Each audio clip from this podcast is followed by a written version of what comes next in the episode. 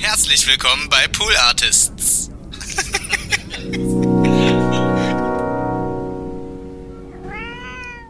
In 2003 habe ich meine Prenzlauer Berg scheiße Wohnung äh, äh, äh, behalten.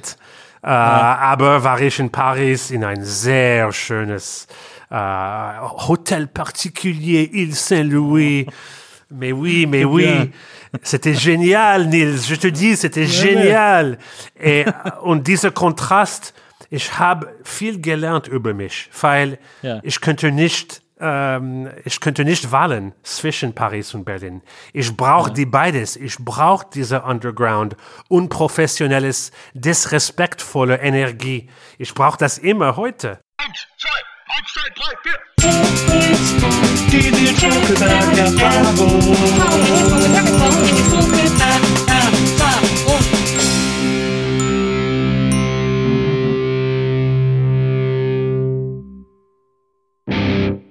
Hallo, liebe NBE-ZuhörerInnen. Bevor die heutige Folge losgeht, muss ich noch was loswerden.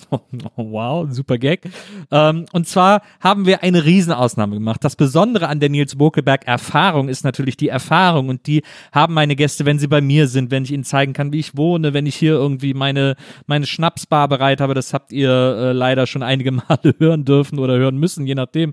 Aber all die Dinge, die ich meinen Gästen hier anbieten kann, äh, ist das Bild, das ich ihnen hinstelle, die Snacks, die ich für sie besorge, die Gemütlichkeit, die ich versuche für sie herzustellen, sind ein essentieller Teil dieses Podcasts. Das hat jetzt heute einmal nicht geklappt, denn mein heutiger Gast konnte leider durch dieses ganze Lockdown-Gedöns und weil er irgendwie äh, dann äh, irgendwie auch noch auf Kind aufpassen muss und so weiter und so fort, alles nicht so einfach, wenn die Schulen zu machen, konnte leider nicht zu mir hier nach Berlin kommen, sondern musste in Köln bleiben. Ich will euch nur darauf vorbereiten, dass das jetzt wirklich eine Ausnahme war. Es war einfach, es hat sich angeboten, weil ich mit ihm sehr gut über Weihnachtsmusik sprechen kann. Äh, und die ist ja ein wichtiges Thema für uns gerade. Und darüber werden wir auch sprechen. Aber deswegen haben wir gesagt, okay, komm, diese eine Sache, dieses eine Interview machen wir jetzt mal remote. Es ist nicht die hundertprozentige Nils Bogelberg-Erfahrung, aber inhaltlich ist es auf jeden Fall. Und äh, deswegen hoffen wir, dass ihr genauso viel Spaß mit dieser Folge habt wie wir. Herzlich willkommen zu einer neuen, brandheißen, aktuellen Folge unseres Podcasts. Heute vielleicht ein bisschen äh, weihnachtlich äh, gestimmt, denn äh, bei mir ist heute einer der modernsten, komplettesten, wichtigsten Erklärer von Popmusik, die es gibt. Außerdem ist er ein fantastischer Entertainer und äh, toller Pianist. Herzlich willkommen, Chili Gonzales. Hallo, hallo, grüß dich, Nils, grüß dich, deutsche Leute. Ich spreche Deutsch nur für Sie. Äh, Das ist eine große Ausnahme, dass ich einen Podcast auf Deutsch mache. Äh, Und äh, danke für diese schönes Introduktion. Ich bin der Professor, du niemals gehabt für Pop, für Popmusik. Genau. Den ich mir auch immer gewünscht hätte, ehrlich gesagt. Ja, ja, Also- genau, genau. Mein Deutsch ist nicht so gut. I'm the professor you wished you had. Genau. Yeah, right. Wir werden heute so ein bisschen Englisch und Deutsch mischen. Ähm, ich glaube, äh, für, die, für die Hörer ist das völlig in Ordnung. Die meisten von uns äh, sprechen ja auch äh, relativ gutes Englisch. Und dein Deutsch ist ja auch schon ganz gut, aber ähm, manchmal, wenn man da nicht weiterkommt, dann können wir auch auf Englisch switchen und dann wieder back and forth, äh, wie es gerade passt. Genau, aber finde ich dieses Wort Denglisch nicht ein, es ist nicht ein schönes Wort. So, ich, ich finde besser Deutsch. Stimmt. Ich finde Denglisch auch immer doof. Denglisch klingt so nach Ja. dämlich. Ich finde, Denglisch hört sich an wie dämlich. Aber ich kann Deutsch sprechen, finde ich gut. Let's do this auf Deutsch, baby. Ähm, lieber Chili, äh, du lebst in Köln ja schon seit mehreren Jahren. Ähm, die schönste Stadt der Welt. Ja, dein Heimatstadt, ja. Meine alte Heimatstadt, genau. Ist das, äh, kann ich denn, ich habe irgendwann mal gelesen, dass du gesagt hast, Köln, super Leute, scheiß Restaurants, Düsseldorf, super Restaurants, scheiß Leute. Ist das so ein bisschen so, äh, ich meine, wir Kölner nennen die Stadt ja auch California. Ähm, ist es tatsächlich so, dass du in Köln so ein bisschen äh, mit der Mentalität einfach am, am besten klarkommst? Ja, ich glaube, ich, ich, das Unterschied ist, dass ich bin sehr oft in London, Paris und Berlin, weil das ist Musik, große Musikhauptstädte und ich Ja. arbeite da, ich mache Konzerte oder Studio oder Promotion-Tage.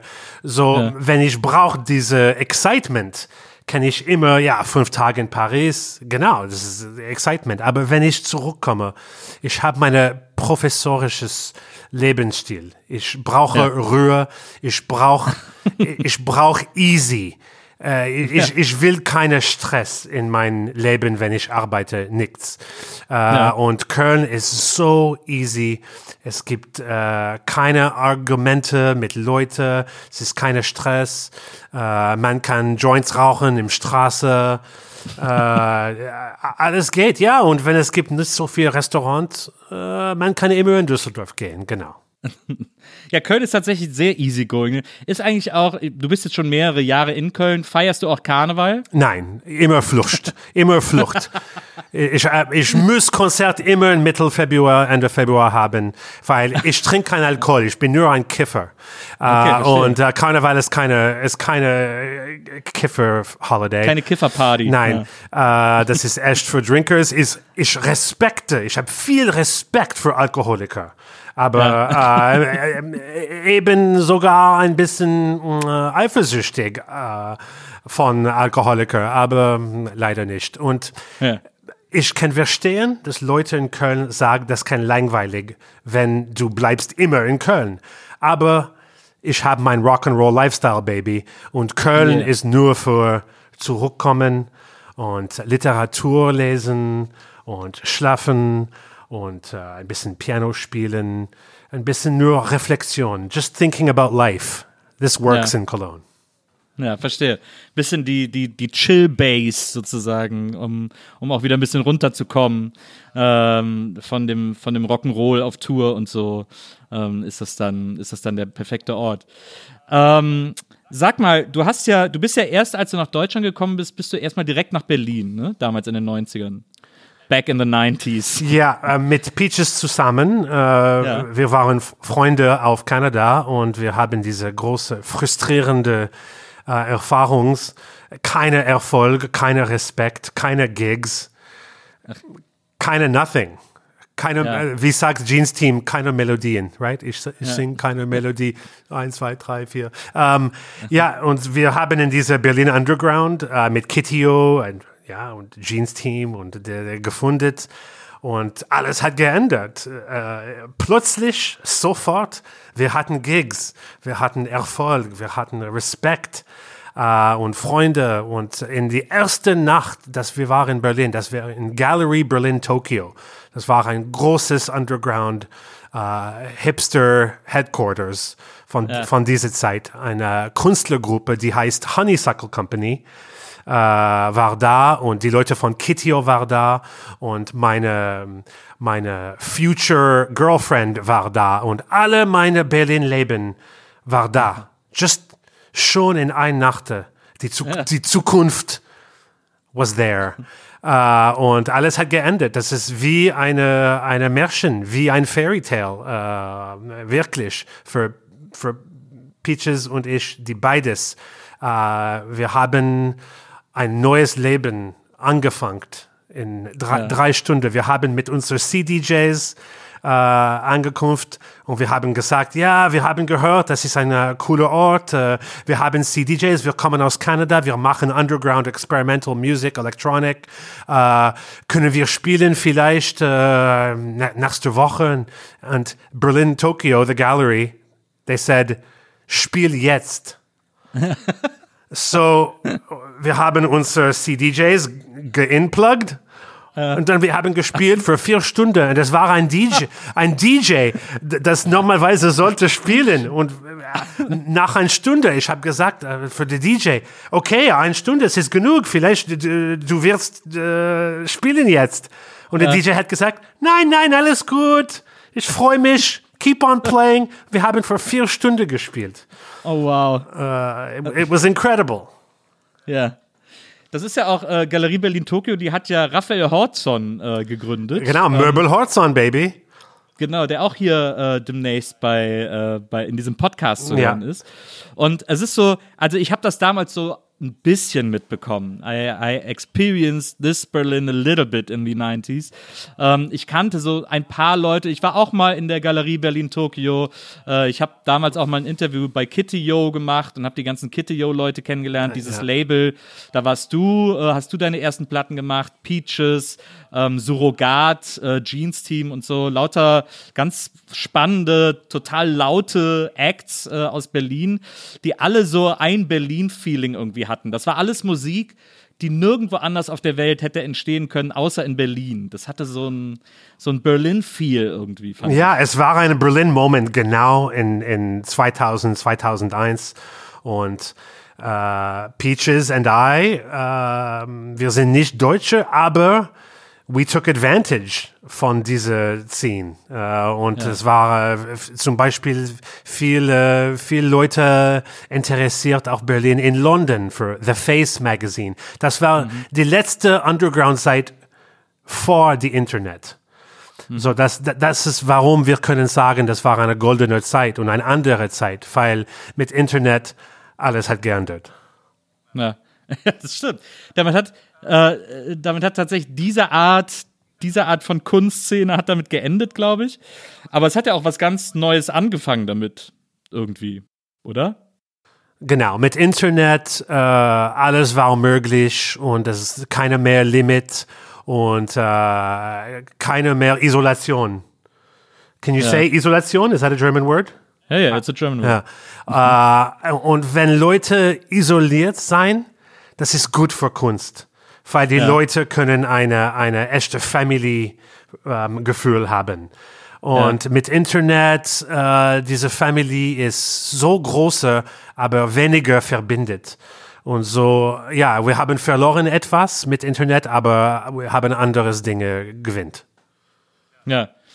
Und äh, hast du denn, gab es zu dem Zeitpunkt damals, also so nachdem dann auch Kitty Yo zu Ende war sozusagen, ähm, gab es da jemals bei dir so die Idee oder das Gefühl, äh, Berlin ist vorbei, I gotta go back to Canada? Also ist das, war irgendwann Kanada wieder so die Idee, da einfach wieder zurückzugehen? Nein, und, Weil nein. hier alles zu Ende war? Nein. Tschüss, Kanada für immer. Wirklich? Oh ja, aber, aber ich habe nicht in Kanada gegangen. Wenn ich äh, Berliner äh, left, when, I, when I left Berlin, ich war in Paris für zehn Jahre. Ja. Und Paris war ähm, eine, die, die genau Gegenteil von Berlin. Berlin ist eine Underground separat vom Overground. Das ist eine Ja. Einzelinsel. Äh, Und ähm, es- keine Verbindung mit dieser professionelles Musikindustrie. Das ist echt anderes. Kitio äh, war so separat von Universal in dieser Zeit. Ja. Äh, aber es gibt eine Dach, Ceiling. Ja? Ja. in Berlin gibt es eine Dach, weil man kann in die Underground alle Leute kennen in ein paar Jahre und dann wo gehen? Das, Ja. Und das, deshalb so viele Leute in Berlin von dieser Underground-Zeit bleibt in Berlin, aber Ja, wachsend, nicht, äh, don't grow, wach, wachsen? Ja, ja, sie wachsen nicht, genau. so Leute von Berlin äh, ein bisschen Erfolg in ein paar Jahre, aber kann nicht dieser Erfolg wachsen. Und verstehe. ich bin sehr ehrgeizig und ich habe ein bisschen Erfolg in Paris gehabt in gleicher Zeit. So, ich war jeden Monat ein paar Tage in Paris. Paris ist Gegenteil. Paris ist nur Overground. Die Moment plötzlich gibt es ein neuer Underground-Singer oder Producer, direkt direkt arbeitet mit großen Stars. so, verstehe. von meinem ersten Album Gonzales über alles war ich in Studio mit Jane Birkin und Charles Aznavour und echte Leute, weil sie, Underground existiert fast nicht. Das ist nur eine erste, erste Treppe. Und dann man springt in die Mainstream äh, und sehr professionalized. Äh, kann auch ein bisschen spießig sein, weil so professionell ist. Ähm, So in dieser Zeit, wenn ich halt diese ein bisschen parallele Leben in Paris und Berlin, in 2003 habe ich meine Prenzlauer Berg, scheiße Wohnung äh, äh, äh, behaltet. Äh, Aber war ich in Paris in ein sehr schönes äh, Hotel particulier Ile Saint-Louis. Mais oui, mais oui. C'était génial, Nils. Je te dis, c'était génial. Et, und dieser Kontrast, ich habe viel gelernt über mich, weil Ja. ich könnte nicht, ähm, ich könnte nicht wählen zwischen Paris und Berlin. Ich brauche die beides. Ich brauche diese Underground, unprofessionelles, disrespektvolle Energie. Ich brauche das immer heute. Aber nur bleiben in Berlin und Stasis. You say Stasis? Stasis? Like staying, Ja. staying the same? Ja, ja, ja. Die Statik, also dieses, dieses statische. Ja. Ja, äh, bleiben statisch äh, war n- nicht möglich für mich. So, Naja. äh, ich brauche immer ein bisschen Paris, immer ein bisschen Berlin. Ich glaube, wir können hören das in meiner Musik.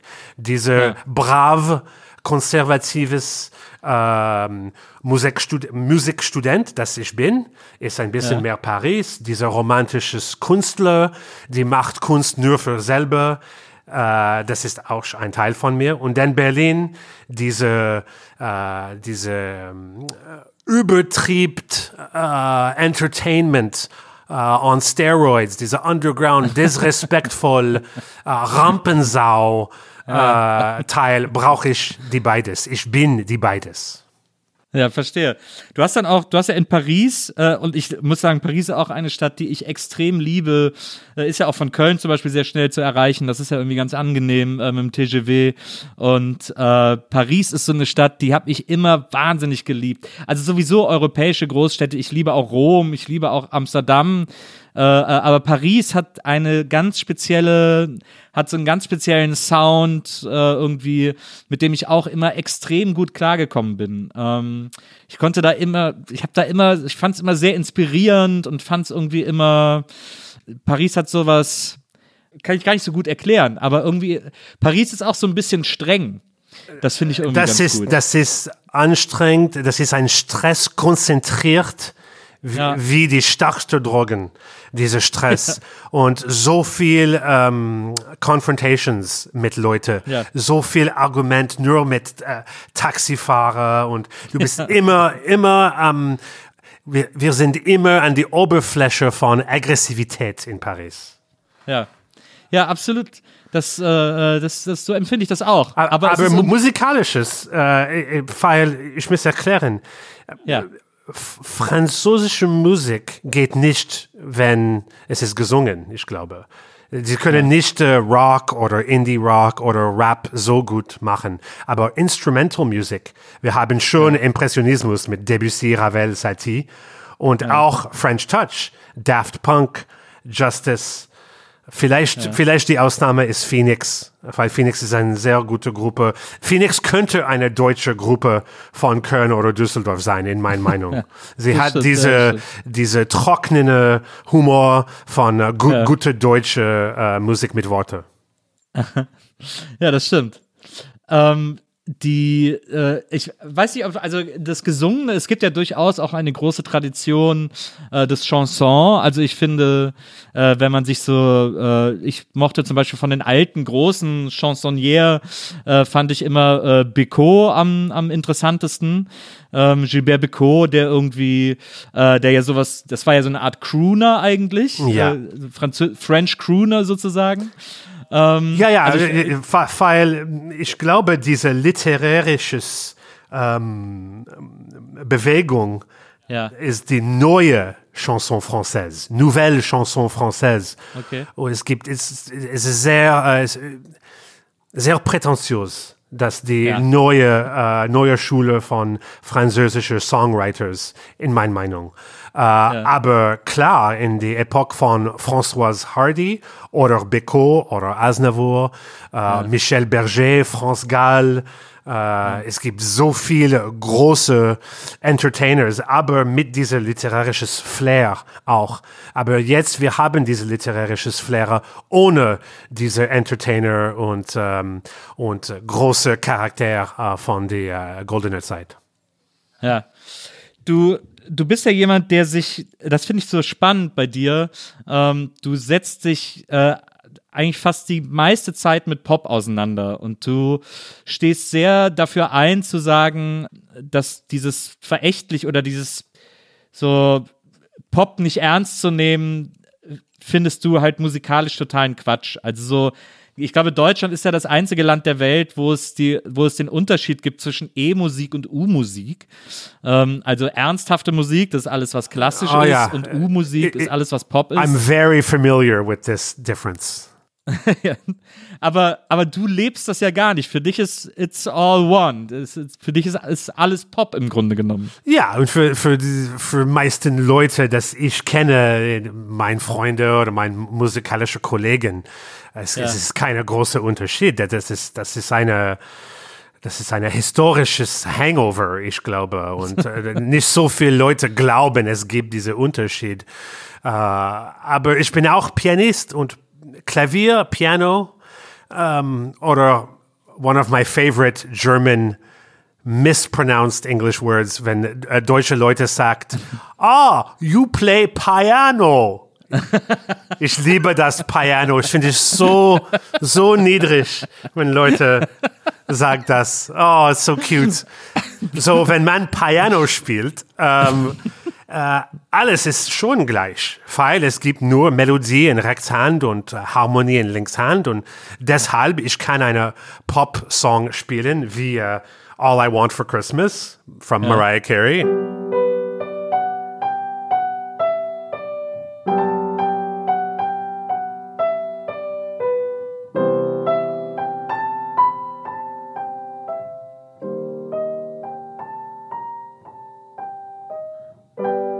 Etc. etc.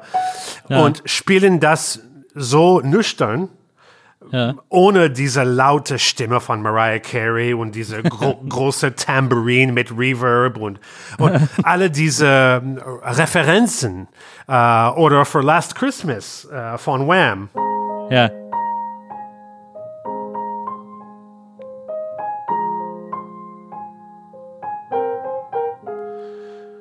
Und das Interessante ist, dass wir hören nicht diese Cheap Synthesizers, wir haben nicht diese Bild von diesem Videoclip in unser Kopf mit, Ja. mit dieser Snow Fight. the, the und, fake ja. snow fight and the cheesy, the cheesy sweaters. Man kann hören diese, diese echte musikalische Stoff von Ja. die, dieser, dieser Lied. Und es ist nur die Klavier, das kann die, alle Musik reduzieren in eine atomisches Form. Und so, wenn Ja. man spielt Klavier, alles ist schon gleich. Alle Epochen, alle Genres sind schon gleich, weil wenn ich spiele eine, eine Jazz-Piece oder ein Pop-Piece, es klingt gleich auf Piano, wenn man immer ähm, reduzierte Version spielt. Und ich bin ein Musiker, das re- reduziert alles. Und Ja. äh, wenn ich spiele mit die große Daft Punk oder Drake, es gibt einen Grund, weil ich spiele weniger Noten als ein anderer Jazz oder äh, klassisches Musiker. Das ist so einfach. It almost sounds ridiculous zu sagen, aber wenn ich eine Akkorde spiele, ich spiele nicht das. Zu viel Noten, zu viel Frequenz. Und ein, eine Stimme wie Drake oder Daft Punk, eine Popstimme, braucht so viel Platz, so much space. So, ich spiele das like this. Das ist trauriger, äh, das ist mehr modern, weil äh, d- was ist die Geschichte von Musik mehr und mehr modern sein? Es ist immer weniger und weniger Noten.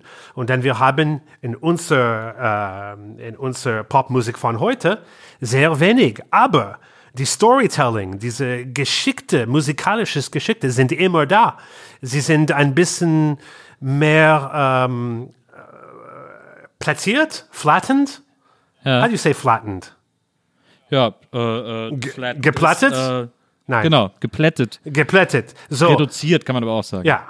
Und, und, und so, ich sage immer, wenn ein klassischer oder Jazzmusiker sagt, ah, was ist das Geheimnis für Popspielen? Sag, weniger Noten, Guy, weniger Noten. Also, äh, dir geht es sozusagen um die Essence of it. Ja, und vielleicht in zehn Jahren noch weniger Noten. Und wir haben nur Klang. Äh, die Geschichte, das normalerweise in alte Popmusik war immer eine Frage von Harmony, Chord Progressions. So, Ja. wenn man wollen ein bisschen mehr Emotion haben oder vielleicht eine, eine, eine, eine Moment von ähm, Spannung Ja. haben. Man kann immer, wenn du spielst diese Akkorde in eine alte Popmusik, wenn du willst ein bisschen Überraschungs machen, du spielst eine Akkorde, das ist überraschende. Ja. Denn Auflösung, zurück nach Heimat.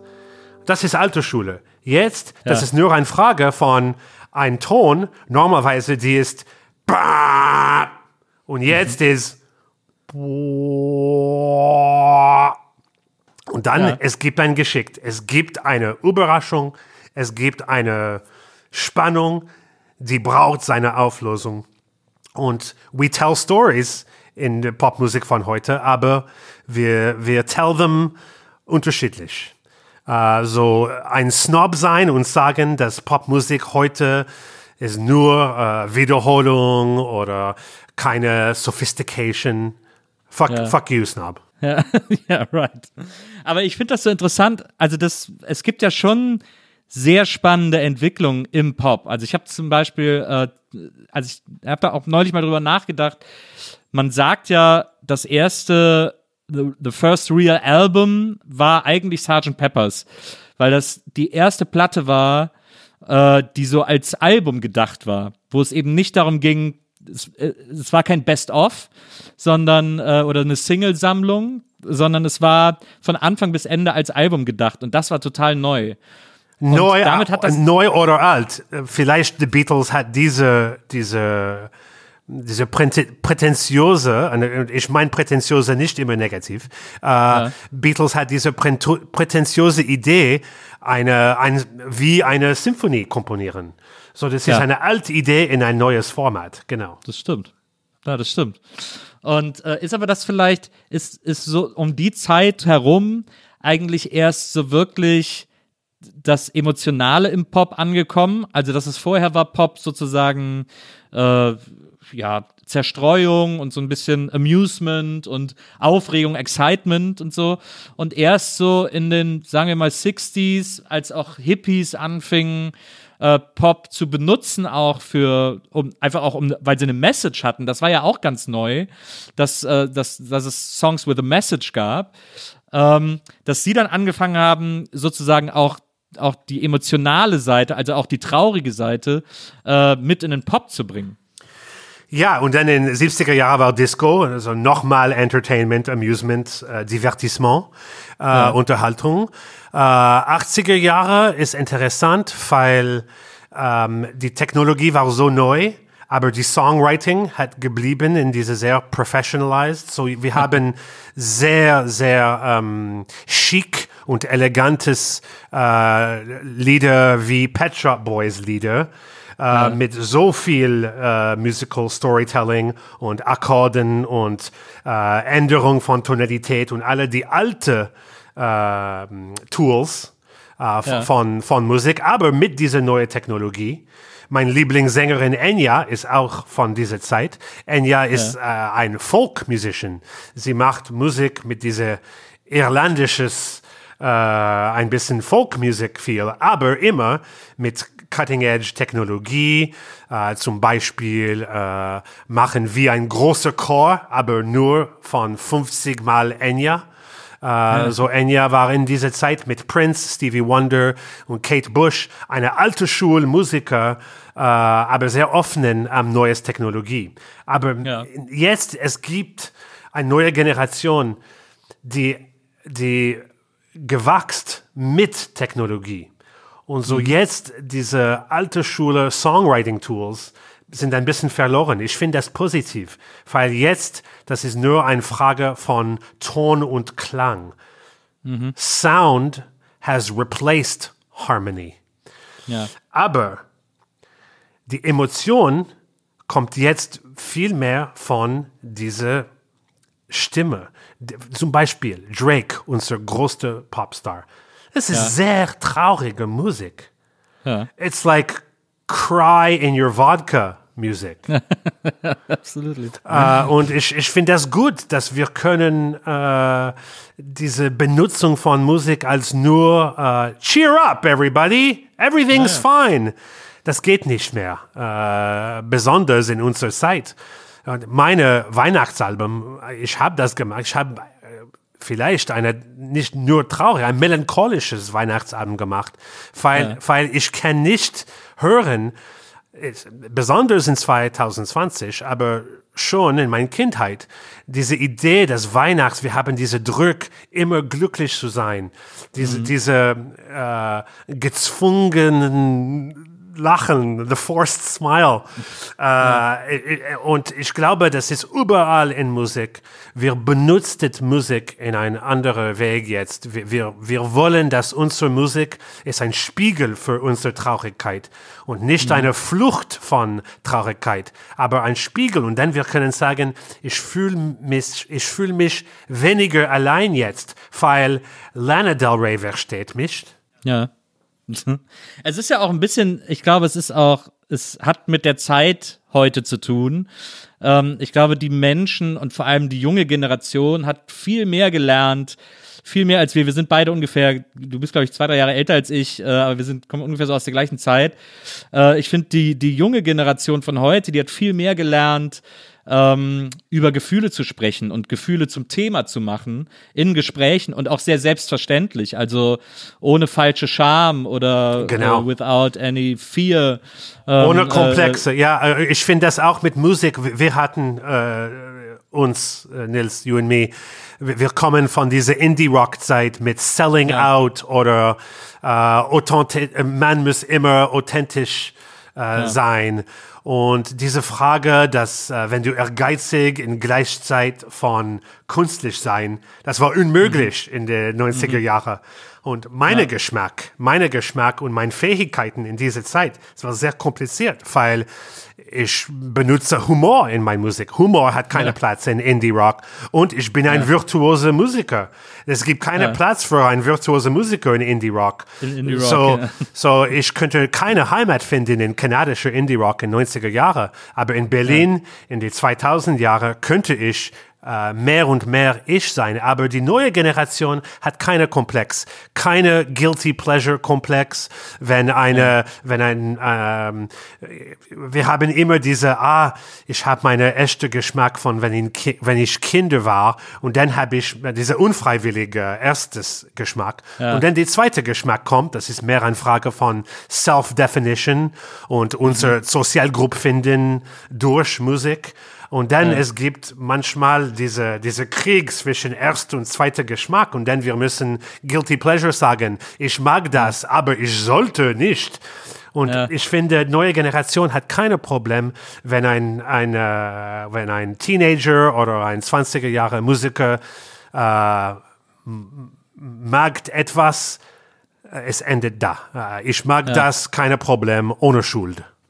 Ja, das finde ich auch. Ich finde auch diesen Begriff Guilty Pleasure, da tue ich mich sehr schwer mit. Ich finde das total bescheuert, because it's alles nebeneinander. Äh, ähm, Pop ist, es ist alles, es ist alles Pop, es ist alles äh, genauso gut oder schlecht wie das andere auch. Ich finde, man muss sich nicht schämen, irgendein Lied gut gefunden zu haben oder so. Wenn es ein guter Song ist, ist es ein guter Song, ganz einfach. Ja, aber in den 90er Jahren, wir haben diese Gedenk, dass Ja, ja. wenn eine, wenn eine Lied wollen erfolgreich sein, das, das ist nicht gut.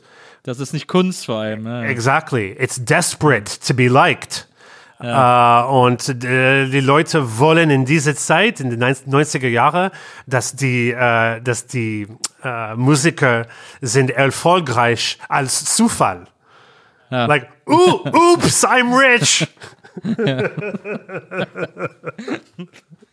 Und dann, und dann, haben die Leute auch immer gesagt, ja, die ersten Alben fand ich ja noch gut, Ja, aber ja, jetzt ja, heute finde ich es nicht mehr genau, so. Ja. genau.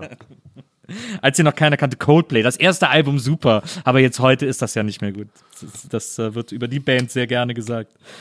Ähm, was, was mir gut gefallen hat, du hast ja äh, vor zwei Jahren, glaube ich, also ich will auch gleich unbedingt noch über die Weihnachtsplatte reden, weil ich, weil ich dich auch noch ganz viel zu Weihnachtsmusik fragen will. Aber du hast mal, es gibt etwas ganz Wichtiges, worüber ich mit dir reden will.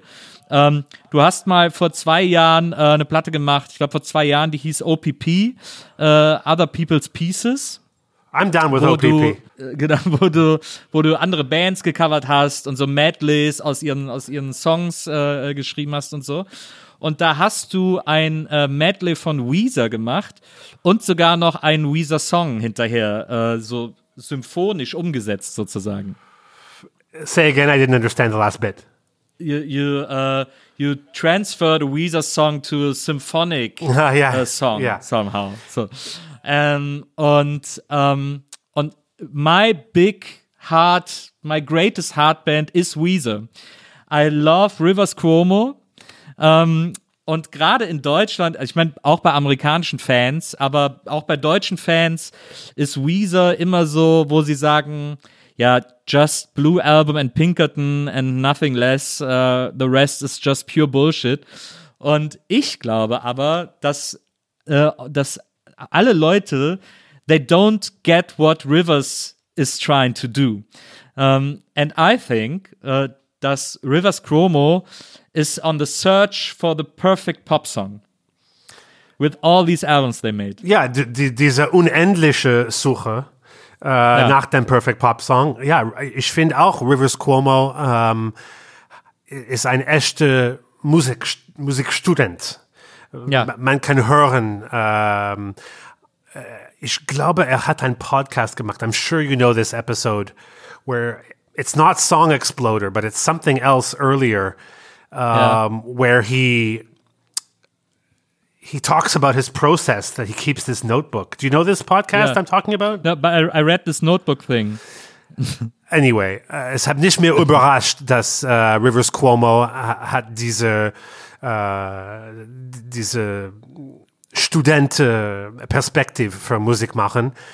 Ja. Und vielleicht die Leute hören mehr eine Fantasie von einem Punk-Rocker äh, gleich. Wir, wir, wir wollen äh, in den 90er Jahren, wir wollen, dass unsere Musiker versucht nicht so viel. War erfolgreich oder gut von Zufall. Und wenn jetzt wir können hören, dass Rivers Cuomo ist eine, äh, ist sehr respektvoll von Ja. der, der, die Vergangenheit von Musik. Äh, es hat sehr bewusst, ich glaube, von äh, Tin Pan Alley Songwriting von äh, 20er Jahre, f- 50er Jahre. Ich glaube, äh, Rivers Cuomo ist auch eine klassische ähm, Klavierspieler, hat das gestudiert auch. Ich habe gelesen in einem Interview sehr früh, vielleicht in 97 oder 98, dass Rivers Cuomo hat immer eine Flügel in seine ähm, Hotelroom äh, au auf Tournee. Und er ist so exzentrisch, so interessant. Ich habe eine Oper äh, komponiert, aber das war nicht äh, leider never never produced.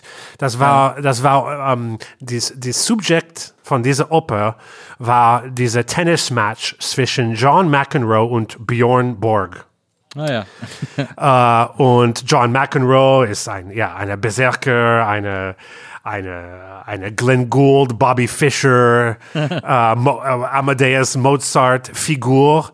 Äh, die Regeln nicht respektieren, aber so viel ein Genie, dass wir müssen sagen, äh, das ist okay für die Regeln äh, immer äh, brochen.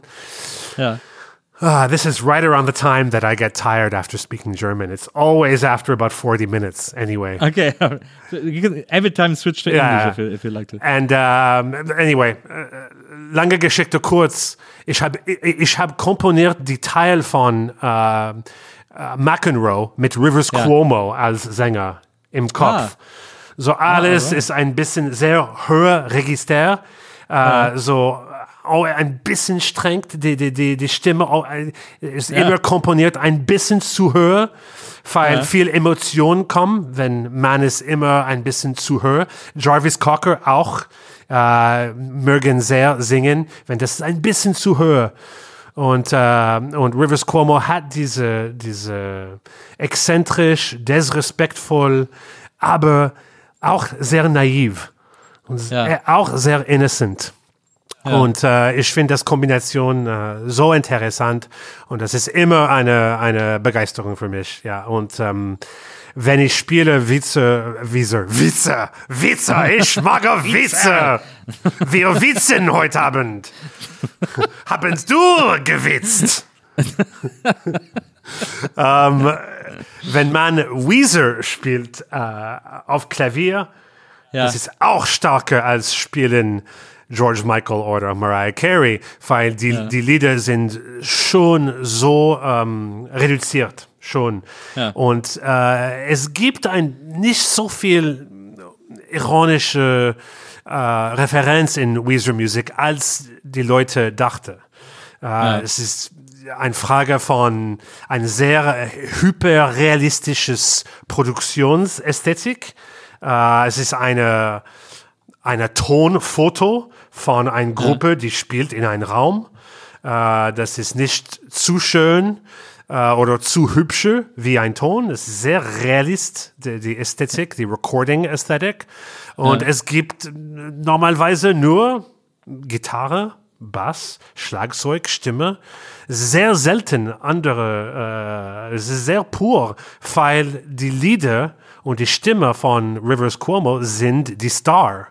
Und äh, ich finde das sehr interessant, weil wenn Leute halt so viel Referenz, so viel Ton, so viel äh, Details, ähm, das ist schwach.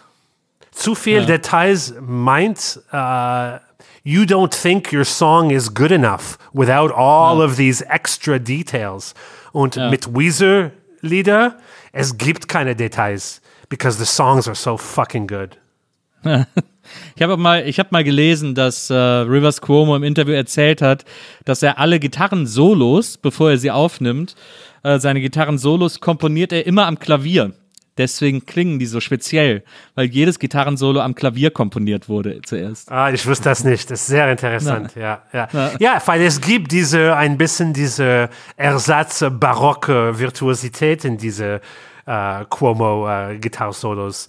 ähm, und ja, und Barockmusik ist, ist genau, ist Spinett und, äh, und später Klavier. Und, ähm, und Klavier ist die erste virtuoses Instrument, sicher. Ja. Ähm, gut, haben wir das auf jeden Fall auch, äh, haben wir das auch geklärt. Ähm, was denkst du von, was, was denkst du über Musicals? Die, ja, das ist, ich finde, es gibt auch so einen, es gibt so einen sehr speziellen Sound, einen sehr speziellen ähm, Pop-Sound, den äh, Musicals haben, der irgendwie nirgendwo sonst in der Popmusik auftaucht. Ah, Musicals, ähm, es gibt ein paar Ausnahmen, äh, aber die modernes Musical äh, ist shit. aber es gibt ein paar Ausnahmen, klar. Aber in alter Zeit, Musicals war die, die erste Popmusik. Und alle Jazz-Standards zum Beispiel war Lieder von Musicals. Ähm, alles die beste 50er Jahre Miles Davis Stück sind komponiert von jüdisches äh, äh, Broadway Songwriters. Ähm, Broadway ist das Missing Link zwischen einer romantisches ähm, äh, Musikästhetik und dann wir haben ein bisschen äh, zwei Weg. Der erste Weg war, alle die romantische Musiker äh, könnte entscheiden, weil in klassische Musik als die World War One alles hat geändert und romantisches Musik geht nicht mehr. Und now wir müssen neue Musik haben. Und neue Musik äh, ist ein bisschen wie 90er Jahre Indie-Rock. Das versucht nicht äh, Freude kreieren in die Ohren von den Hörern. Äh, das ist, äh, das ist freiwillige kompliziert und das muss eine Herausforderung sein. Nur hören eine klassische Stück von 20er Jahre. Aber alle die äh, Entertainer-mäßige Leute oder die romantische Leute, wer immer eine Verbindung mit einem echten Publikum von normalen Leuten haben, hat ein bisschen in Hollywood gehen ähm, für vielleicht Filmmusik komponieren. Ich denke aus Prokofiev oder Korngold oder Bernard Herrmann von äh, Hitchcock-Filme. Äh, könnte nicht existieren in diese neue Musik. Äh, Scheiße. Und so hat, okay, wie kann ich äh, ein Teil von Musik, die lebende ist. Und das war Hollywood und in New York City auf Broadway spielen Lieder, gute Miniaturlieder, zwei oder drei Minuten mit äh, viel, viel Emotionen drin und, äh, und diese, immer diese subtiles Virtuosität, das, das wir haben in unserer Popmusik heute.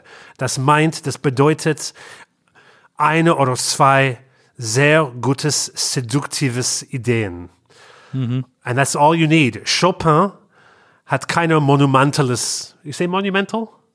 Ja, monumental. Ja. Ja. Chopin hat keine monumentale klassische Musik komponiert. Keine Symphonies, keine Oper, immer Miniaturen. Äh, Zwei Minuten, drei Minuten, ein Walse, eine Prälude, eine Impromptu. Und ähm, dieser Teil von klassischer Musik lebt immer in unserer Popmusik. Und ich bin dankbar, weil ich bin nicht interessiert auf Monumentalmusik. Äh, Monumentalmusik ist prätentiöse. Mo Monumentalmusik ist wie ein Mann in einer äh, Ferrari auf Straße und macht viel Geräusche und wir wollen, wir, wir, äh, wir wissen, dass dieser Mann hat eine kleine Pimmel. Und wenn, wenn Richard Wagner muss immer so monumental äh, Musik machen, wir wissen, Richard Wagner hat dann keine Pimmel. Und ich glaube, Richard Wagner hatte wirklich einen super kleinen Pimmel. und, und genau. Und wenn ein Komponist, äh, you know, whether it's männlich oder weiblich, äh, weil ich glaube, Clara Schumann und Nina Simone und Enya hat große Pimmel. Äh, weil, weil sie machen kleine miniaturische Meisterwerke, die lebende sein, äh, mit einer echten Beziehung und Verbindung mit einem Publikum. Und äh, das ist Entertainment, Baby. Das ist ja auch interessant. Das, das habe ich mal in einem Interview von dir gelesen, dass du äh, gesagt hast, ähm, was man für sich alleine macht, ist Kunst, aber sobald man es fürs Publikum macht, ist es Entertainment. Ja, weil, weil Kunst, Kunst machen oder äh, etwas kreieren ist immer in, in zwei Treppe.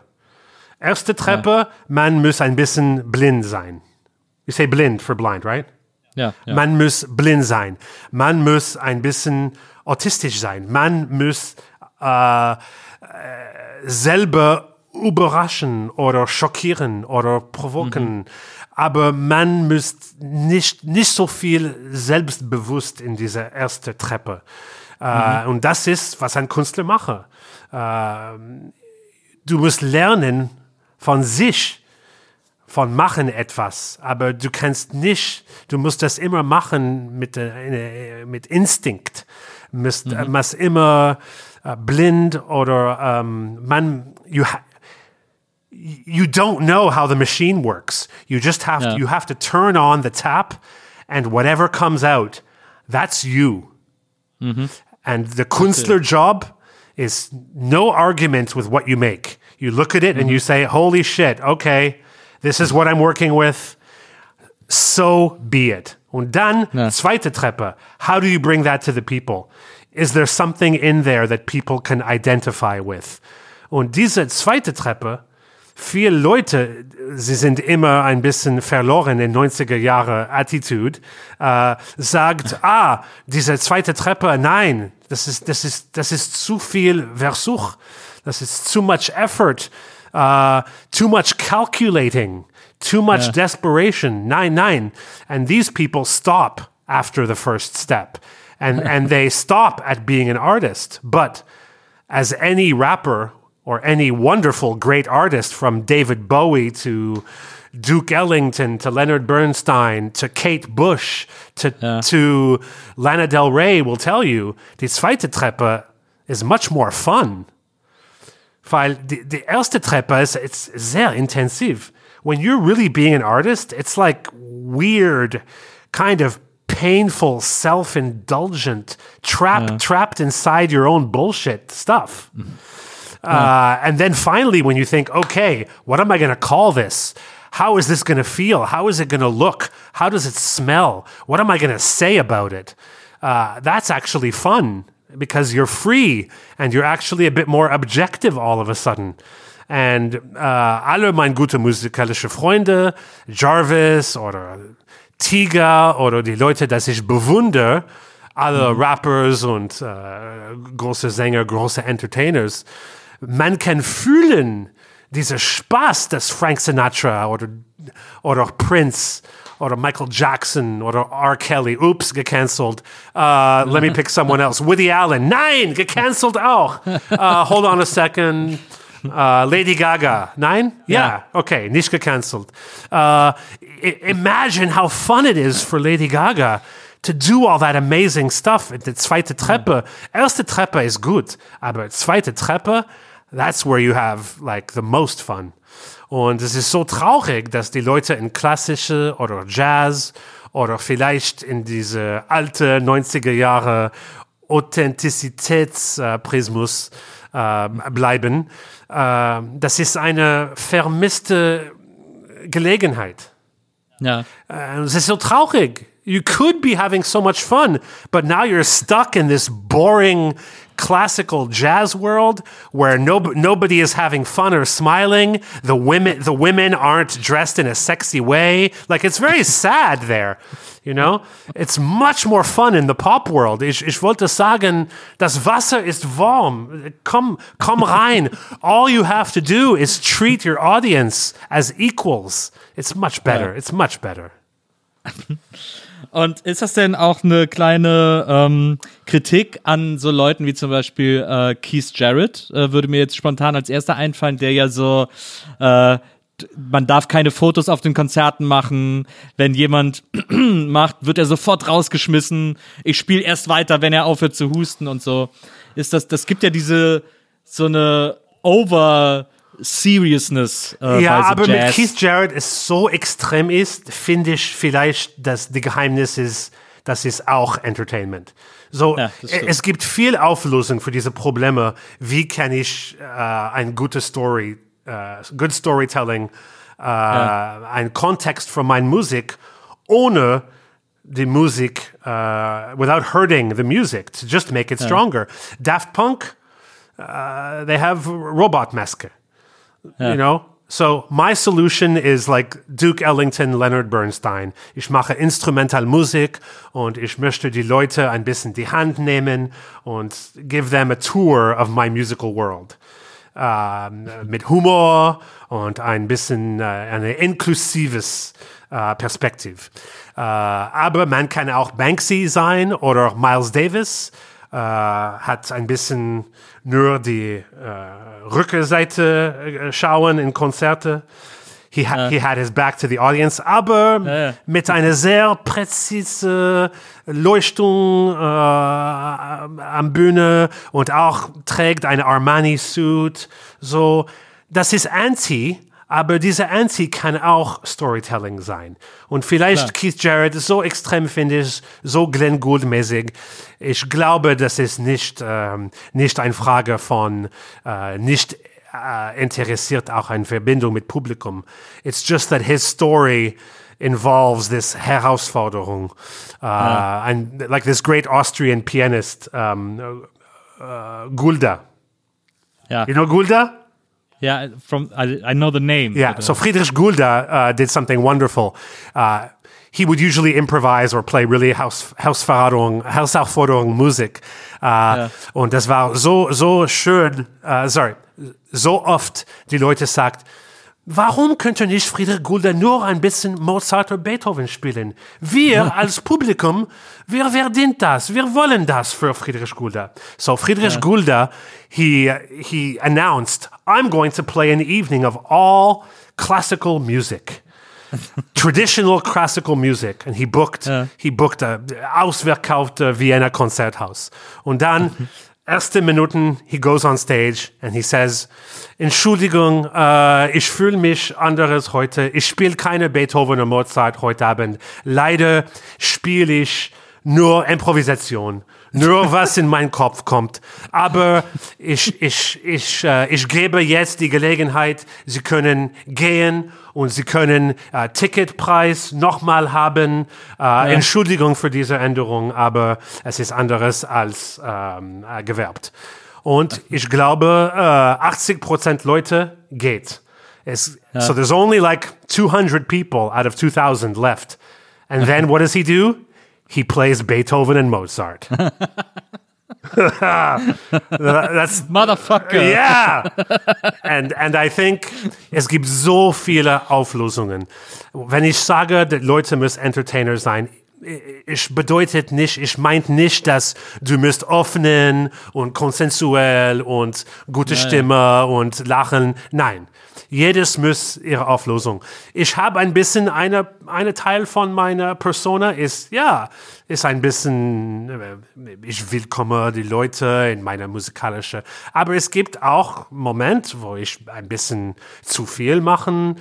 I can be ein Arschloch äh, am Bühne. So I found this very strange way of living out the fantasy of a kind of lovable asshole. Na, You know why? Why? Because in real life, I'm a lovable asshole, Nils. and I just project it and übertrieb it. And that's what everyone has to do. So, something about Gulda, uh, he managed to find this very particular Auflösung for how do I address this problem that people want something from me which I don't really want to give them, but I actually have nothing against it either. How can I do this in a way that feels right for me without feeling like I'm letting these elite classical people who I who I, obviously I'm not good enough for them unless I play Beethoven. How do I get them off my back, you know? And and he just did it in such a wonderful way. I think Keith Jarrett found his way. Äh, äh, Malakow Kowalski war bei dir, ich glaube, in, in Ja. letzter Zeit. Ja. ist ein guter Freund von mir. Äh, eine sehr wichtige ähm, ähm, Stimme in meinem Kopf, man kann sagen. Und Malakow ist sehr anti-Keith Jarrett. Das ist seine unpopular opinion, ist, dass äh, Keith Jarrett ist overrated and prätentiös. äh, und ähm, ja, aber Keith Jarrett für viele Leute ist ein Gott.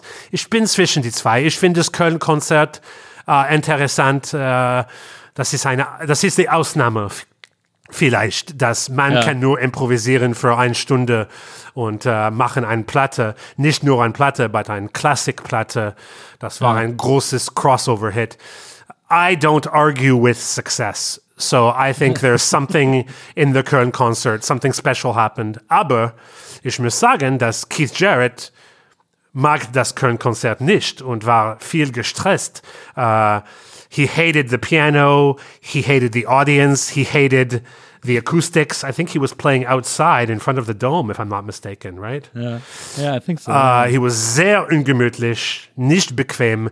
He was not in a good mood at all. But sometimes comfort is the enemy, and maybe this is why this one concert he did actually has something different because it was not his ideal situation. And I know meine schwerste Konzerte, Situationen bringt sehr oft die beste Konzerte. Äh, das kann ein Stress in meinem persönliches Leben und dann muss ich auf die Bühne gehen und das ist, ah, what the fuck am I doing here when I'm struggling with something personal? Okay, I guess I just gotta go for it. Und das ist die Nacht, wenn, das kann sehr interessant sein. Wenn der Künstler ist zu gemütlich, manchmal ist es langweilig. Ja, ja, das stimmt. Ich glaube, ähm, was das Problem von vielen Leuten mit Jazz ist, ähm, ist ja, dass so die the, the average Joe irgendwie, ähm, also die Otto Normalbürger, der traut Jazz keinen Humor zu. Ich glaube, viele Leute kriegen diese Verbindung von Jazz und Humor nicht hin, obwohl sie Leute kennen wie Helge Schneider, der ja die perfekte Symbiose von Jazz und Humor ist. Ähm, aber ich glaube, dass ich, also ich zum Beispiel. Auch, eine, auch ein lovable asshole. Helge Schneider. Ja, absolutely, absolutely. Ja. Eine, einer meiner großen Jazzhelden uh, one of my great jazz heroes, ist uh, Don Ellis. Und ähm, Don Ellis hat ja quasi immer mit, mit hat ja immer Orchestra, ähm, äh, mit dem er gespielt hat. Aber die Kompositionen waren absolutely batshit crazy. Because ähm, da waren also so viele Stimmen, so much layers, so many voices within one song, within one piece. Ähm, finde ich jedes Mal, wenn ich es höre, unglaublich, dass man sowas mit einem Orchester, dass man überhaupt die Idee hat, so ein Lied auf, für ein Orchester zu schreiben. That's right. S- Sometimes there's music, just the fact that it exists blows your mind. Ja, ja, absolutely. Und, und Don Ellis hat meines, also meiner Meinung nach, fand der das einfach wahnsinnig lustig. Der, ich glaube, der hatte einen riesengroßen Humor und äh, der hat einfach gedacht, ich, es ist einfach total lustig, jetzt hier nicht stehen zu bleiben, sondern Lieder zu komponieren, die nicht möglich sind. Das ist doch irgendwie, also das ist doch Humor. Das ist doch nicht immer so ernst gemeint, von wegen, ich werde jetzt, ich werde jetzt den Jazz für immer verändern, sondern einfach, dass er gesagt hat, fuck it, I'll do it, I think it's funny. Ja, und auch Orchester äh, braucht so viel Zeit und äh, Vorbereitung, so da, das ist nur äh, noch mal extrem, weil es gibt so viele Leute, so much man, woman power, uh, preparation when it's something so crazy, but with an orchestra. Und es gibt i- sehr oft, wenn ich eine eine neue Projekt mache, äh, das kann ein Album sein, wie ein Weihnachtsalbum. Äh, das kann auch mein Buch über Enya sein oder Conservatory, meine Ersatzmusikschule. Ja. Ein bisschen Test für mich, kann ich, äh, can I approach it from the feeling of, was wäre wenn? Ja. What if? Ja. Und wenn, if you say, in fact, when I did Solo Piano 3, Yeah. There was this little feeling like, ah, I'm just finishing a trilogy. But Solo Piano 1 was the moment where it mattered to say, Was wäre wenn? Was wäre wenn yeah. eine äh, prankster rapper, ele- electro rapper from the Berlin Underground, the MC, yeah. suddenly decides to make a very intimate piano album? Then it's Was yeah. wäre wenn? My yeah. favorite projects of mine are Was wäre wenn? What if I make an album with a state of the art electronic producer like Boys Noise? And then comes Ivory Tower. Was wäre wenn? Was wäre wenn I found a music school? Was wäre wenn I try to do a Christmas album my way? Uh, und ich finde ein Projekt wie Don Ellis, das ich kenne nicht, I must confess. I don't know who it is, but I'm going to look it up as soon as we hang up. um, uh, it sounds like it really passes the was wäre wenn test. And was wäre wenn is a way of also making sure that there is surprise built into your career. Not just surprise for the audience, but for yourself. Ja. And sometimes when I'm coaching a musician or giving, oder wenn ich Ratgeber bin für ein Freunde, very often I'll try to get them to think in terms of what if. You know, they'll say, ah, I don't know what the real, what's the real reason I'm making this album? And I said, well, what's the what if? What's the what if of this album? And if you can't find the what if, then maybe you're right. Maybe there's no reason for existence. For me, what if, the what if test is proof that it has to exist. Because Yeah. once you go, oh my God, Chili Gonzalez schreibt ein Buch über Enya, Ja. it's like, oh yes, that's a what if. Chili Gonzalez schreibt ein Buch über Franz Liszt, mm, nicht what if. Chili Gonzalez, Chili Gonzalez schreibt ein Buch über Lana Del Rey, eh, not really what if. Über Enya, now we're talking. Yeah. Yeah, absolutely. So it's also a little bit, it's also ein bisschen, uh, what can I get away with? Ja, g- genau. Das ist äh, äh, autrement dit, otherwise said, but genau.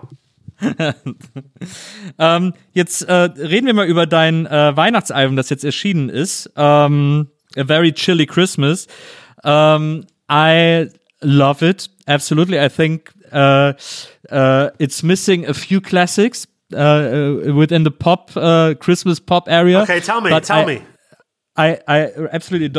Y- You see, I think my most favorite pop Christmas song is um, what is it called? Uh, Christmas Wrapping by the waitresses. Do you know that? Oh, I do know it. Yeah. It's an 80s song. It's kind of it's it's a little bit rapped actually. Yeah, it's, das war auf meiner Liste äh, und äh, weil ich müsste mit, mit die alte Weihnachtslieder, sie sind so reif für verwandelnd und spielerisch, weil es gibt schon, es existiert in unser kollektives äh, Unbewusstsein und so, Ja. man kann sehr, sehr easy äh, die, die Dur Jingle Bells machen, auch Moll. Oh, das ist so, it's so, it's such a simple Zaubertrick because, because the song exists in your mind already. So I, I just reach into your mind because Yeah. you've heard a thousand Jingle Bell versions. There's not one that really lives in your brain. It's the song itself. Die, die Lied selber existiert im Kopf. Nicht eine specific recording of the song. Mm-hmm. Aber mit die neue Poplieder, die Herausforderung ist anderes. Mit Last Christmas, you think of a very specific recording from the 80s. So I'm fighting against something in your brain this time. and I have to take it out of your brain. Instead of reaching into your brain, I have to take it out. And ich muss das sehr nüchtern und respektvoll spielen, weil I'm playing on an acoustic instrument and I'm not a singer. So Yeah. it means that Last Christmas becomes very simple when I played on the piano. Right? All I'm doing, a li- two, two notes in the left hand, melody in the right hand. Finally, you get a clear shot at what it is. So with a song like Waitress's Christmas Rapping, uh, and also um, Christmas Rapping by Curtis Blow, which is the original Ja. Christmas rap song. Äh, es war ich auch eine Frage von äh, Christmas in Harlem. Uh, I wanted to do Christmas in Paris with one of my French singer friends. It didn't. It's it's difficult. Uh, Christmas, Christmas in the Hollows. There was that Run DMC. Ja, uh, Christmas in Hollis song, auch, ja. But die Übersetzung von einer Pop-Klassik, das Ja. ist schön, hat diese Verbindung mit die, ähm, die Aufnahme, mit die Aufnahme? No, the recording? Ja, ja, ja, ja. So, eine Pop-Weihnachtslied ist schon in Verbindung mit einer besonderes Aufnahme. Die Platte, das wir kennen, avec Synthesizers und Stimme und alles von Last Christmas zum Beispiel. Äh, und so diese Übersetzung nach akustisches, ähm, nüchtern, reduzierte Versionen ist sehr schwer. Ist sehr schwer. So, uh, and I didn't want the Christmas album to be a big challenge for me. The, the, the beauty of a covers album, which basically a Christmas album is like a covers album, is you skip, man springt über diese komplizierte Künstlerphase. Und ich bin schon ein Entertainer already when I'm playing Christmas songs. Da, Das war, dieses Spiel ist so spielerisch und so ähm, spontan und hat dieser nonchalantes äh, Gefühl, weil ich hatte keine Streng oder Stress für wer bin ich, was ist meine neue Komposition, äh, welche Richtung gehe ich. Nein, das war nur, ah, ich spiele diese Lieder seit 30er Jahren, ich kenne diese Lieder, just wake up, press record and come up with like a very uh, simple jazzy version. And that was enough because these songs already exist i'm just playing the millionstes Version von Jingle Bells, so keine Stress. Aber mit den Pop-Hits, das war äh, eine große Herausforderung. Ich I really struggled to get Last Christmas, All I Want for Christmas is You und auch diese modernes äh, Pop-Lieder mit Jarvis, die Snow is Falling in Manhattan. Uh, did you know this song before already? No, no, I didn't. Yeah. No, I didn't. So, do you know a bit about Dave Berman? No. So Dave Berman is like a holdover from indie rock. He comes from the the gang of Pavement in the '90s. Ah, yeah. But he he never left that world, and he really kept it alive in a really wonderful way. A very very tortured, sad guy with lots of different projects, side projects. And the last album he made was under the name Purple Mountains, 2018. And Snow is Falling in Manhattan is on this album. And he committed suicide about a month after that album came out. Okay. We lost this great, very credible singer songwriter. a real true indie rocker, the exception to a genre I don't normally like. And uh, to take this song, which is not explicitly a Christmas song, it's about snow in Manhattan. But with Jarvis, he was able to see something in it. And he said, This can be a new Christmas standard, but we have to be very delicate because he's a cult figure. People love him. Especially the tragic end of his story makes the whole thing very fragile and delicate. And to, to get Jarvis to sing the, the main part and as the as Weihnachtsmann in a way, Father Christmas himself, and then to have Feist as the Christmas angel singing, I think we did a service to the memory of this great musician. But that was really also a challenge. To get the tone right of the modern songs was by far the most difficult but i started with the old christmas songs the old christmas carols the classics because i could be so playful with them take so much freedom and joy in just going what's my version of o tenenbaum going to be it, it made the whole first three quarters of the process super fun easy uh, joyful uh, playful and uh, so much fun. And then I had to become an artist again for just that last few months of finishing the album because now I had to find the right tone to make these pop songs my own and to write one original song with Feist as well. So at the end, I had to become an artist again and I had a bit more of that struggle. Uh, and um, I'm just so pleased with my timing uh, because I, I did the album in 2019. So Ja. das war schön gemastert in Februar. And I thought, oh, are, are people ready for this gemischte Gefühle Christmas album? I'm not sure. maybe people, are, maybe I'm the only sad one at Christmas. And then, hallelujah! Spoiler Alert. coronavirus baby making me sell like 10 times the amount that I would have without it. So, a big thank you, a big, deep thank you to the coronavirus for bringing so much success to my sad Christmas album. I couldn't have done it without you. I want to thank God first and foremost, like every good rapper says. But Yeah. after God, I want to thank COVID. Es ist ja auch so bei dieser Platte, also ich meine, wenn du, wenn du erst äh, die Classics aufgenommen hast, dann war es ja sozusagen auch wichtig, als du die Pop-Songs aufgenommen hast, ähm, nicht nur herauszufinden, wie du die spielst, sondern auch so den Ton beizubehalten, damit das ganze Album auch ähm, einen Sound hat sozusagen. Ja, genau. äh, Ja, weil die einzelne Fehler, das ich könnte machen mit einem Weihnachtsalbum, ist, dass es klingt nicht wie eine Chili Gonzalez Album. Ja. Äh, und so braucht äh, extreme äh, Gefühle, e extreme Emotionen. Und nur ein Album äh, von den alten Weihnachtslieder war nicht genug. Äh, Ich habe das bemerkt, äh, ich glaube, letzte September. Äh, Ich habe aufgenommen alle die alten Christmas-Lieder äh, in Frühlings- und Sommer 2019. Ja. Was vielleicht ist komisch für meinen Nachbar, weil ich mache das hier in meiner in, in meine Wohnung. Und äh, in diesem Sommer, ich glaube, äh, in August, wir hatten diese, diese 35 Grad und I'm, I'm, you know, I'm playing Let It Snow on the piano. It's kind of weird. äh, aber ähm, im September 2019 habe ich gesagt, okay, ich brauche ich brauche eine ganz andere Ebene für dieses Album, wenn es ein Chili Gonzalez echte neues Album sein können. Äh, und dann habe ich ein bisschen diese, diese neues Poplieder gemacht.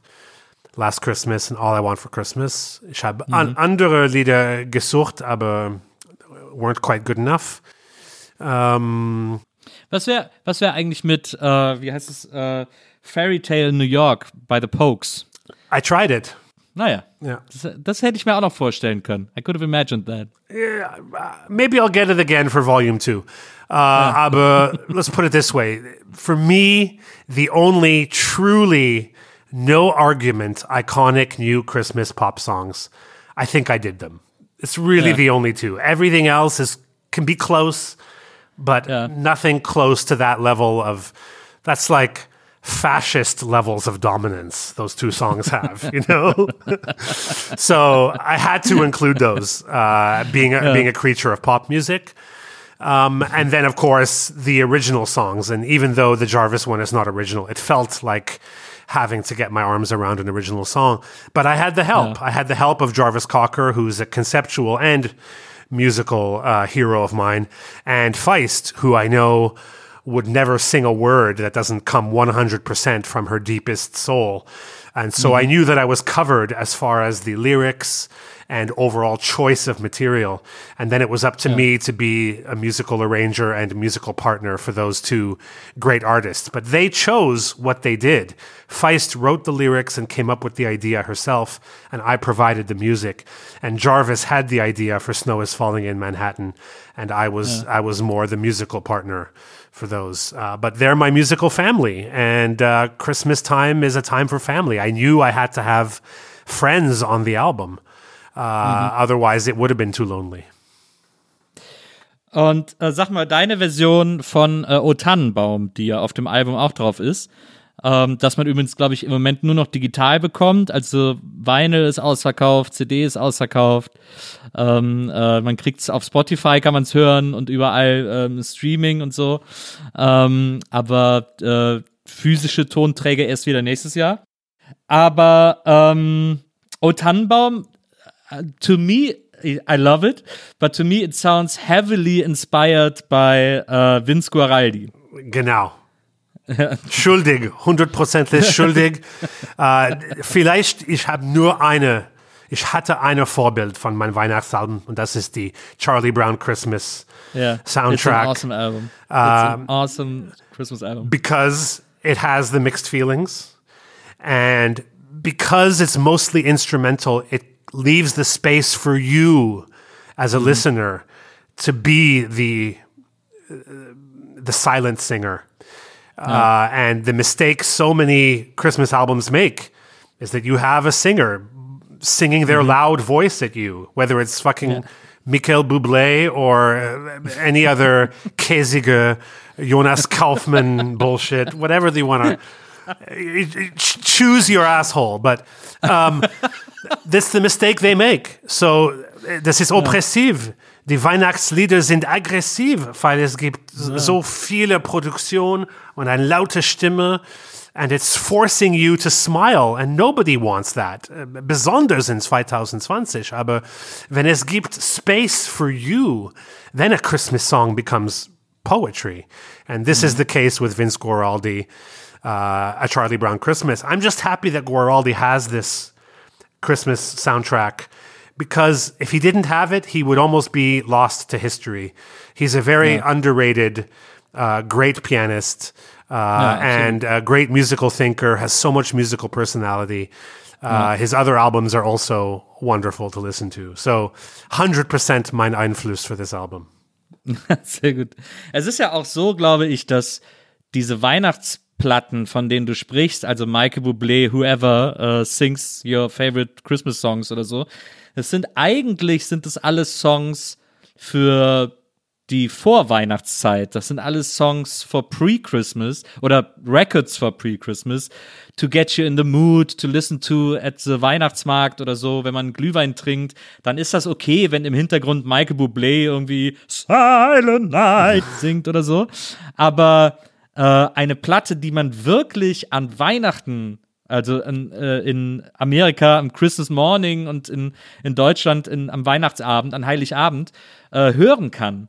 Das ist so äh, rare und so selten und da ist dein Album auf jeden Fall eins von, das ganz wunderbar als Musik bei der, äh, bei den Geschenken, beim Essen, bei der Bescherung, bei diesem Weihnachtsfest äh, laufen kann. Das ist, da denken die meisten immer nicht dran und da ist, das ist bei dir auf jeden Fall total gegeben, finde ich. Well, danke. Das ist, ich glaube, das ist, there's, there's, there's a, there's a seat in front of the piano for you, the listener.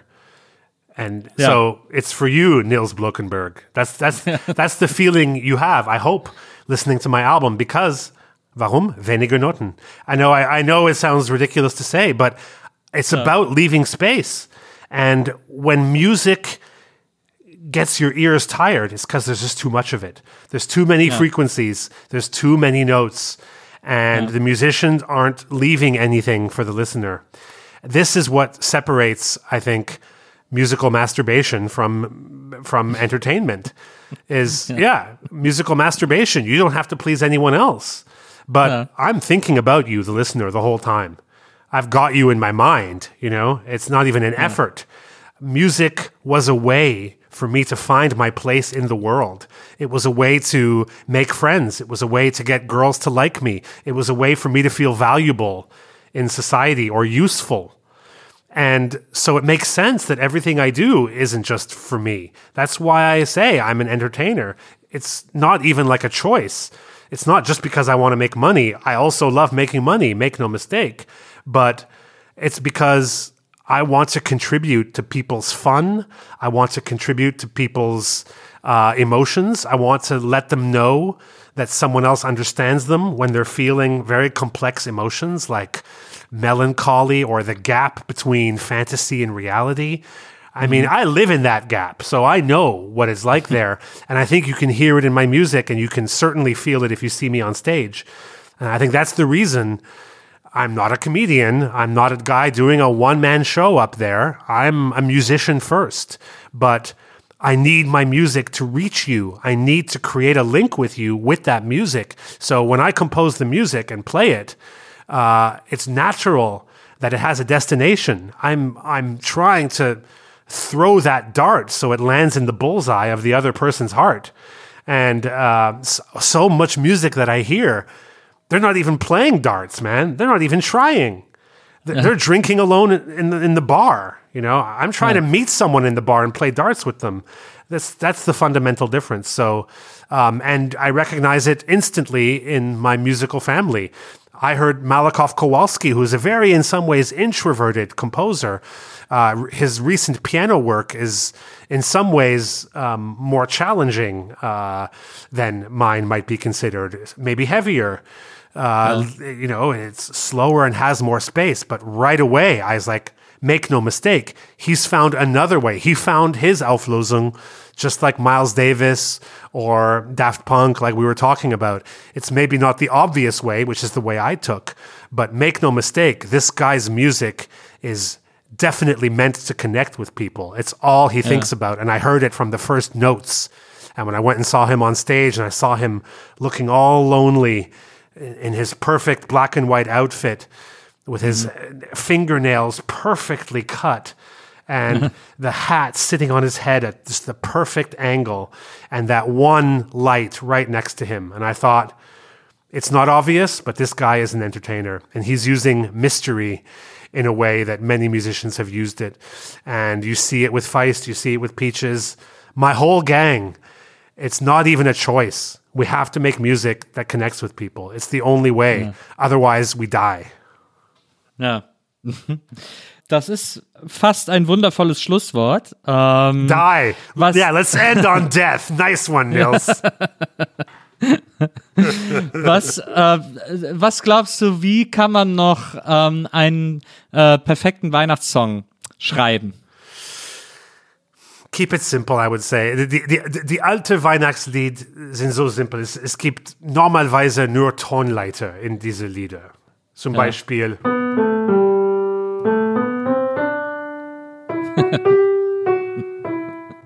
It's basically up and down the Treppen of a major Tonleiter, you know? and the reason is it's meant for singing along. It's folk music.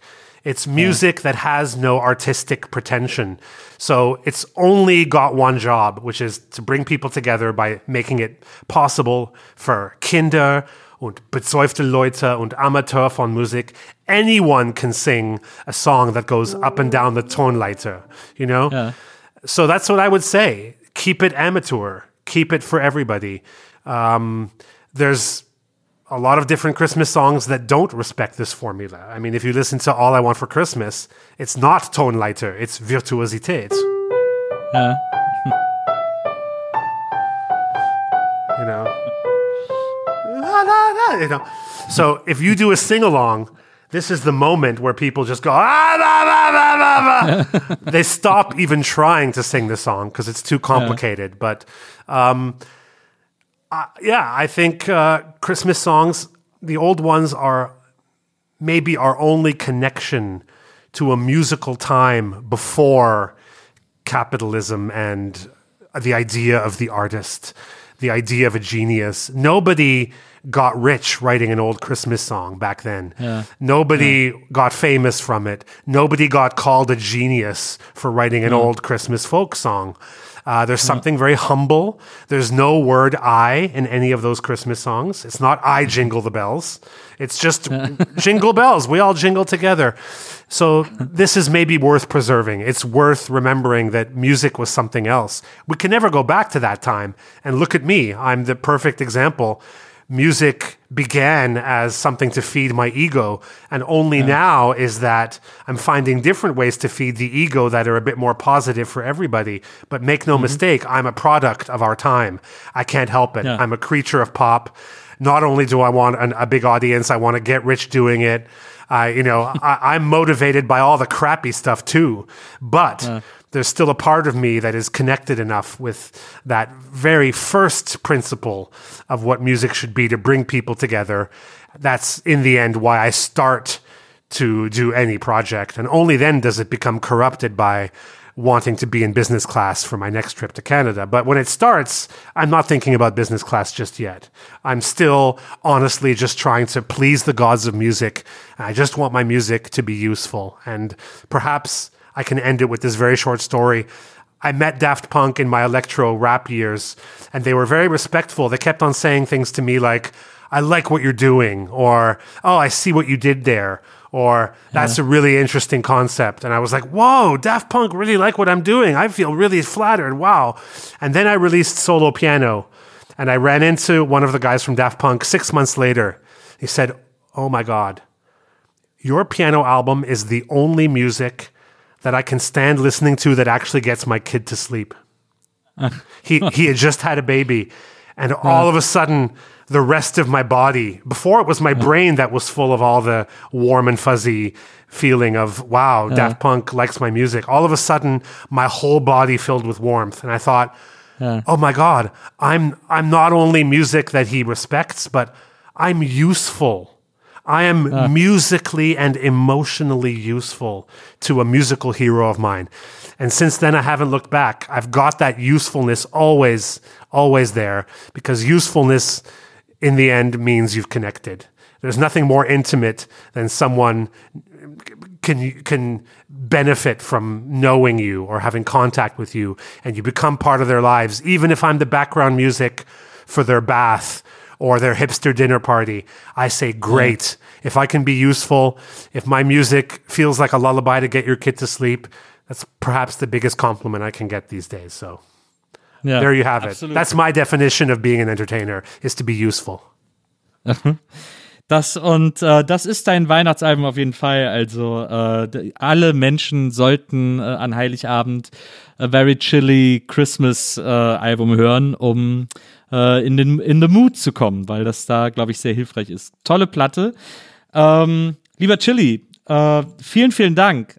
I hope we can do that again one day. Um, have you ever had a have you ever had a repeat guest Um, not yet, but the podcast just exists for four months or something like that. So it's it's brand new actually. But uh, there are so many guests I'd like to see again, and you're one of them because ähm, ich gibt noch so viel aus dem Bereich von Pop und Kunst und Entertainment, äh, worüber ich mit dir reden You, you know what might be fun? Is What? A, a threesome with you, me, and Malakoff Kowalski. Right? Yeah, that would be awesome.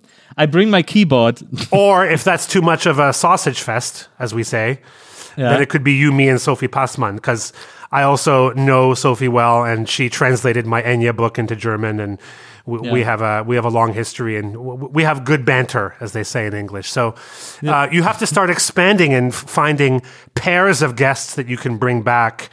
To have Yeah. to have more chaotic podcasts with like three or four people. That's what I would uh, you know dream of. Yeah, that's right. I, I will think about that. I will do that. Um, and we'll definitely meet again. Ähm, also vielen, vielen Dank, dass du heute bei mir warst. Es war wirklich, äh, es war wahnsinnig toll. Danke, danke, lieber Nils. Ich freue mich sehr aufs nächste Weihnachtsalbum. I hope there will be 12 Days of Christmas on the second uh, uh, Chili Christmas album. the, the Endless uh, Traditional Song. Ähm, und vielen Dank erstmal äh, an Wenzel fürs Aufnehmen. Äh, Wenzel war heute hier im Studio, hat sich um diese ganze Remote-Aufnahme gekümmert. Äh, vielen Dank dafür. Und vielen Dank an euch fürs Zuhören. Ich wünsche euch, falls wir uns bis dahin nicht mehr hören, äh, noch ein wundervolles Weihnachtsfest. Ich hoffe, die Vorbereitungen laufen für euch alle irgendwie okay und ihr kriegt das irgendwie ganz gut gebacken in dieser Zeit und dieser Situation, wo das nicht ganz so einfach ist. Ähm, aber äh, wir erscheinen ja auch an Heiligabend und da haben wir eine kleine Weihnachtsüberraschung für euch vorbereitet. Also, wenn ihr an Heiligabend irgendwie ein bisschen mehr weihnachtliche Stimmung braucht oder so, dann hört gerne die Folge der Nils Bokelberg-Erfahrung, die an dem Tag erscheint, denn da wird es um nichts anderes gehen als um Weihnachten. So, äh, jetzt wünsche ich euch aber erstmal alles Gute und ich freue mich, wenn ihr nächstes Mal wieder einschaltet. Bis dann, macht's gut. Tschüss. Die Nils Bokelberg-Erfahrung. Von und mit Nils Buckelberg. Eine Produktion von Pool Artists. Team Wenzel Burmeier, Lisa Hertwig, Maria Lorenz Buckelberg, Frieda Morische und natürlich Nils Bokelberg. Die Nils Erfahrung.